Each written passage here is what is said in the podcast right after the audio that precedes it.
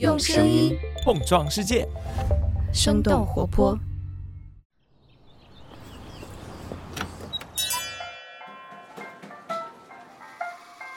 您的生动早咖啡好了，请慢用。嗨，早上好呀！今天是二零二二年的十一月七号，星期一，这里是生动早咖啡，我是来自生动活泼的梦一，几条商业科技轻解读，和你打开全新的一天。就在上周三，Google 发布了根据提示生成文本的技术 WordCraft。为了测试这个工具的效果，Google 召集了一个由十三位专业作家组成的研讨会，其中就有科幻作家星云奖和雨果奖的获得者刘宇坤。刘宇坤发现 WordCraft 可以帮助他完成一些机械性的写作，比如描述商店里摆放的各种商品，防止写作思路被打断，或者是让 WordCraft 替他写段落的开头部分，帮助他打开僵化的思维，寻找新的灵感。现阶段的人工智能可以充当科幻作家的助手，但是还不能替代人类完成创造性的工作。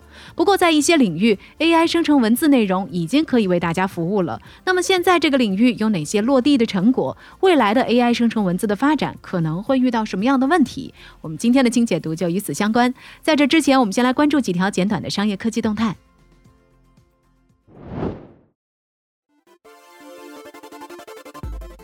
首先，我们来关注一下国民社交软件微信的最新动态。就在十一月三号，微信官方宣布推出微信搜索结果广告，并且支持竞价排名。竞价排名是指通过竞价的方式来决定广告在搜索结果当中的位置。这种商业模式几乎存在于所有知名的搜索引擎当中，比如说百度、Google、必应等等。腾讯二季度的财报显示，网络广告业务相比于去年同期下降了百分之十八，这块业务在总收入的占比也比去年同期进一步的萎缩。微信上线搜索结果广告，也意味着微信搜一搜商业化的全面开启。当然，值得关注的是，微信搜一搜不再满足于服务大客户，而是把目光转向成千上万的中小客户。根据三十六氪的分析，微信能否吸引到这些客户，既取决于有多少专业需求用户把它视作为真正的搜索引擎，同时也取决于有多少中小企业将信息从网站迁移到了微信之中。下面把目光转向国外，根据《华尔街日报》十一月四号的报道，星巴克发布了他们今年第四季度的财报。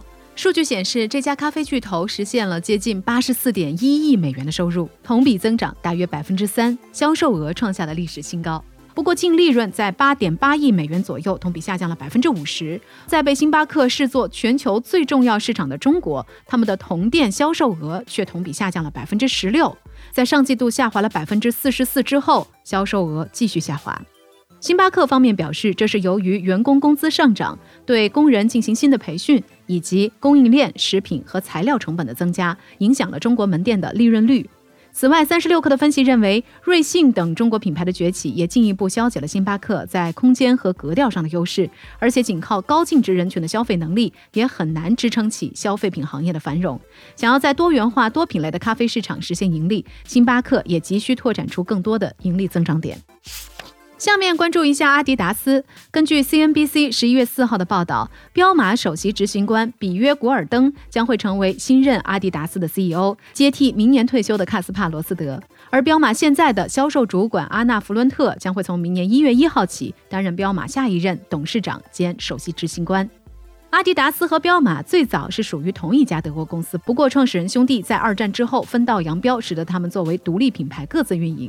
这样的历史原因也让这次的人事变动更加受人关注。不过，摆在新任阿迪达斯 CEO 面前的是全球市场，尤其是大中华区惨淡的表现。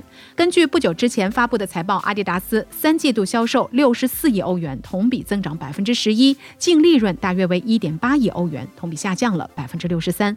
虽然在其他市场的销售额取得了双位数的增长，但是大中华区的销售额再次以双位数下滑，这也是阿迪达斯在大中华区连续第六个季度出现负增长。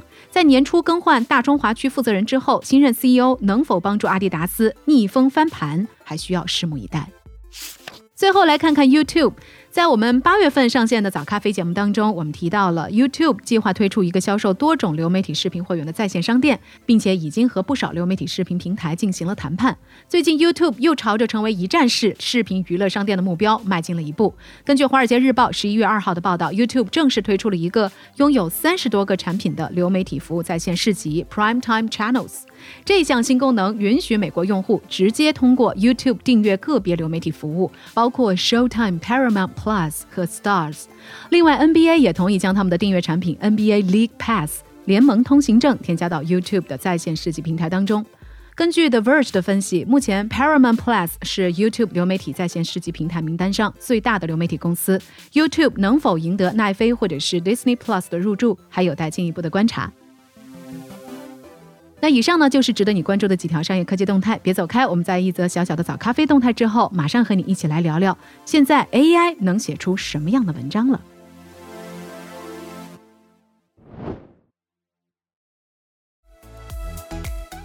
嗨，你好呀，我是梦一。我们生动活泼胡同周年月系列活动的第一站即将开始了，跟着跳进兔子洞节目组在胡同采集声音故事的报名也正在火热进行中。如果你已经成为我们的生动胡同街坊，别忘了查看你的邮件来报名。报名的截止时间是十一月八号，也就是明天了，所以千万别错过。具体的活动详情呢，你可以点击 show notes 中的链接。欢迎大家一起用声音来探索胡同。如果你还没有成为我们的胡同会员，其实现在加入也是一个好时候。最近呢，我们推出了。周周年月的优惠，新用户订阅立减五十元，订阅成功你就可以任选参与所有活动啦。好了，这就是我们今天要向你汇报的早咖啡小动态。下面继续我们的清解读。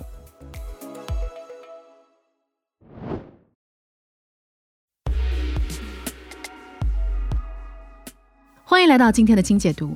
你在学生时代有没有在网上搜索一些评论或感悟，当成作业交给老师的经历呢？有没有幻想过有一个机器人可以帮助你完成这些作业呢？其实这些场景现在已经走进现实了。根据美国科技媒体的 Information 的报道，现在有越来越多的学生通过人工智能生成文章，当做自己的作业交给老师，甚至还取得了不错的成绩。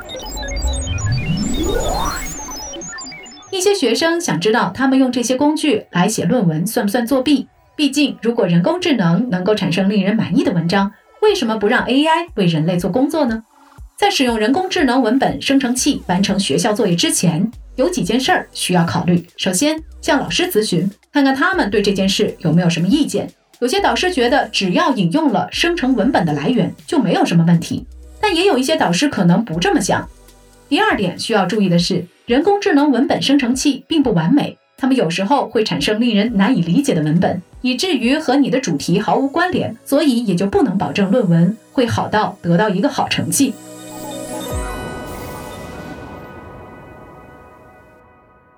刚刚你听到的这段内容虽然不是人工智能念的，但是你能想象到吗？这是一段由人工智能写出的文本。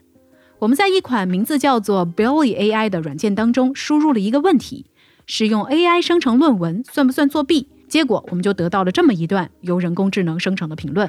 不过这款工具目前仅仅支持英文的版本。我们在同样使用人工智能的翻译工具 DeepL 当中翻译了这段话，最终也得到了你刚刚所听到的这些内容。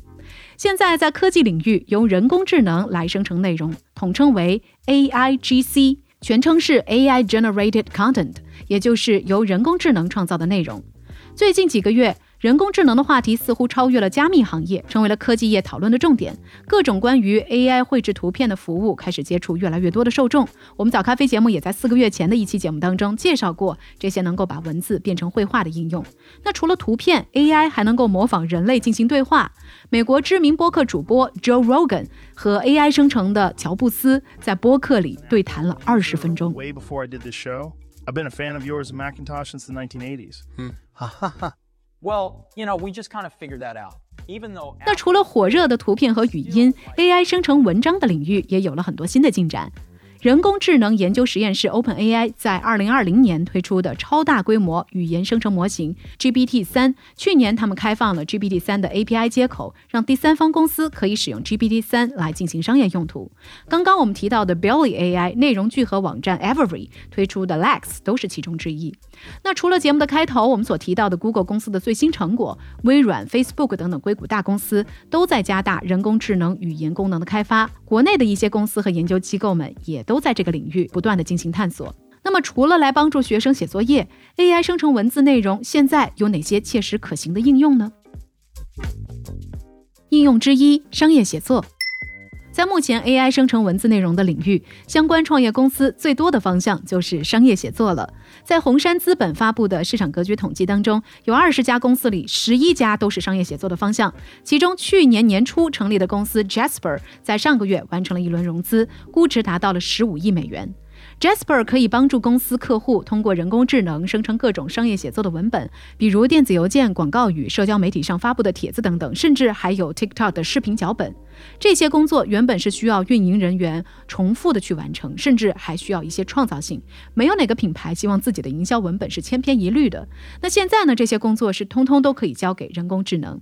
Jasper 和很多的一些商业软件一样，没有免费的版本，最低一档的付费方案也要每个月支付四十美元。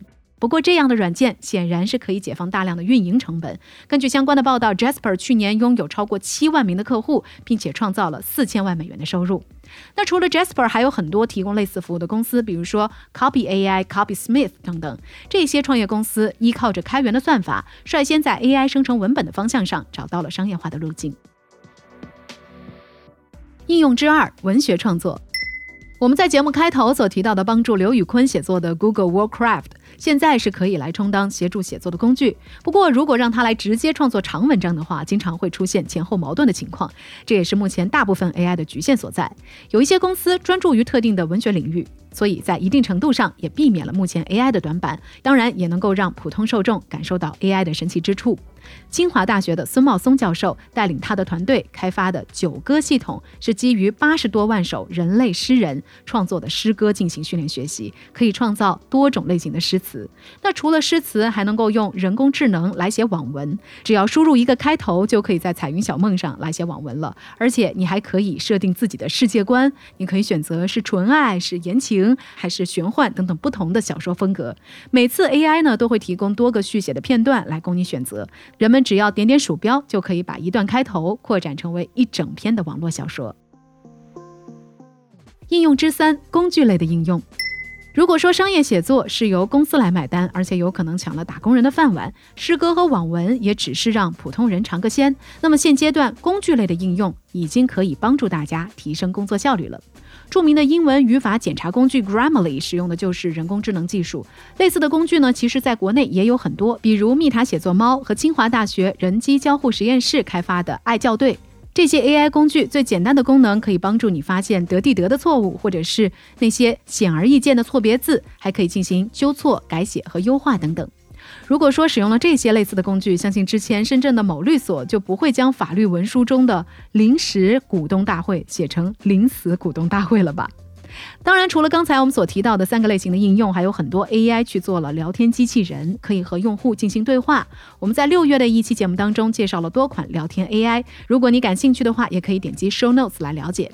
当然，从刚才我们所介绍的内容中，也不难看出，让 AI 直接代替人类进行创造性的写作，还有一定的难度。目前能够被消费者直接应用的服务，也大多是侧重于某个细分的品类，而且很多的创业公司使用的都是大公司开源的算法。随着 AI 生成文本技术的不断发展，一些问题也已经浮现了出来。那么现在这项技术都遇到了哪些难题呢？问题之一，有害信息的收集。以 GPT 三为例。人工智能训练的数据来自于整个网络，所以不可避免的会收集到一些虚假、有害或者是有偏见的信息。根据科技媒体品玩的报道，原有的设计功能就是根据现有单词预测下一个单词，不是根据用户的需要完成语言任务。多篇论文指出，包括 GPT 和 Google 在内的一些 AI 模型在生成的结果存在性别和族裔的偏见，而这些 AI 模型在商业领域的应用也势必会强化这些偏见。比如说，在造句的时候，人工智能多半会将穆斯林和枪击、炸弹和暴力关联在一起。尽管 GPT 对于算法进行了升级，减少了一些负面结果，但是仍然无法完全解决这个问题。问题之二：作品版权的界定。和 AI 生成的图画版权难以界定一样。AI 生成文字的版权也是众说纷纭。有的观点认为 AI 生成的文字不归属于任何组织和个人，所以没有版权。